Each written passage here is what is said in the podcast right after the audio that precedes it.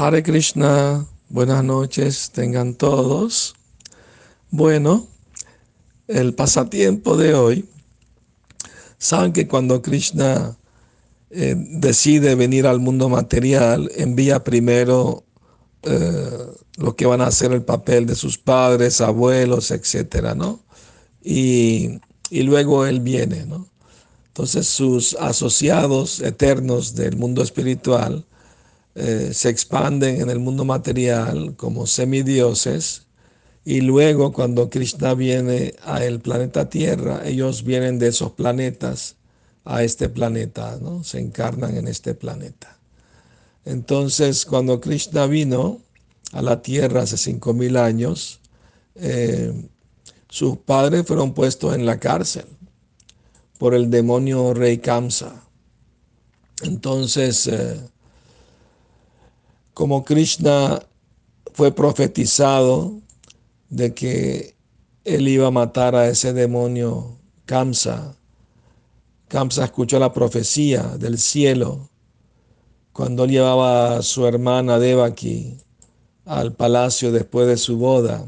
Él iba a matar a su hermana en el acto, pero su esposo Vasudeva, el padre de Krishna, le dijo, eh, estimado cuñado, ¿cómo vas a matar a tu hermana en el día de su boda? La gente va a pensar que eres un cobarde, tiene miedo de morir.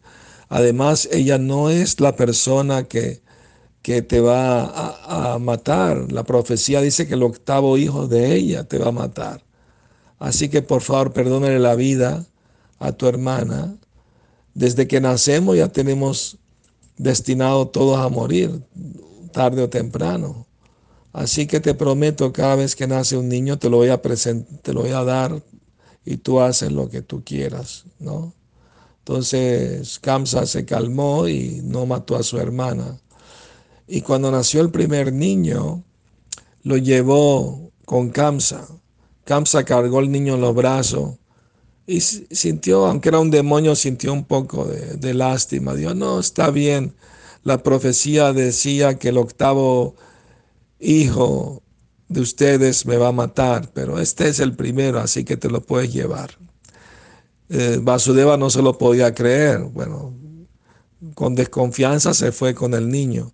Entonces los mal consejeros del rey Kamsa le dijeron, mira, piensa lo siguiente, si tienen una flor con ocho pétalos, ¿cuál es el primer pétalo y cuál es el, octavo? Cualquiera puede ser el primero o el octavo, depende cómo cuentes. Así que no tomes ningún riesgo yo diría que mata a, ese niño, ¿no? Y todos los niños, porque también se dice que los semidioses están naciendo en la familia de los Brishnis y Yadavas, así que no tome ningún riesgo. Entonces él mandó llamarlo con el niño y, agarró el niño y lo, lo mató, ¿no? Y así mató seis niños. El séptimo fue Balaram, que fue transferido por Yoga Maya, la energía interna de Krishna, del vientre de Devaki al vientre de Rohini, otra esposa de Rey Vasudeva, que vivía en Brindavan. ¿Y quién eran esos seis niños o almas condicionadas que fueron hermanos de Krishna y fueron matados por el demonio Kamsa? La historia es que ellos habían sido nietos del señor Brahma y cometieron ofensas contra él. Y por esa razón eh, ellos cayeron al, al mundo terrenal y nacieron como hijos del demonio Hiranyakashipu. Entonces ellos ofendieron a su padre Hiranyakashipu y él los maldijo que en el futuro su propio padre los va a matar. Entonces ellos después de nacieron como hijos de otro demonio que se llamaba Kalanemi. Este Kalanemi en su siguiente vida se volvió Kamsa y sus hijos se volvieron los seis hijos de Devaki Vasudeva. Entonces Kamsa estaba matando a sus hijos de la vida anterior sin él saberlo. Ahora bien, cuando Krishna liberó a sus padres de la cárcel después de matar al demonio Kamsa, su madre le imploró que por favor si podía traer esos seis niños que no pudo mostrarles su amor, su cariño maternal.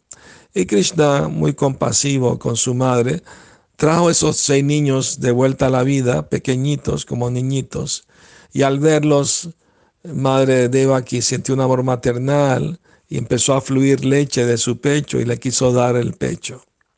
Ahora bien, cuando Krishna iba a ser llevado de la cárcel a Brindavan por, por Vasudeva, su padre, y Devaki le dio el pecho a Krishna para que no le dé sed en el camino.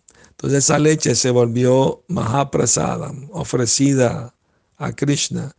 Y cuando esos seis almas condicionadas, esos niñitos, tomaron esa leche del pecho de ella, se liberaron inmediatamente, se volvieron almas liberadas.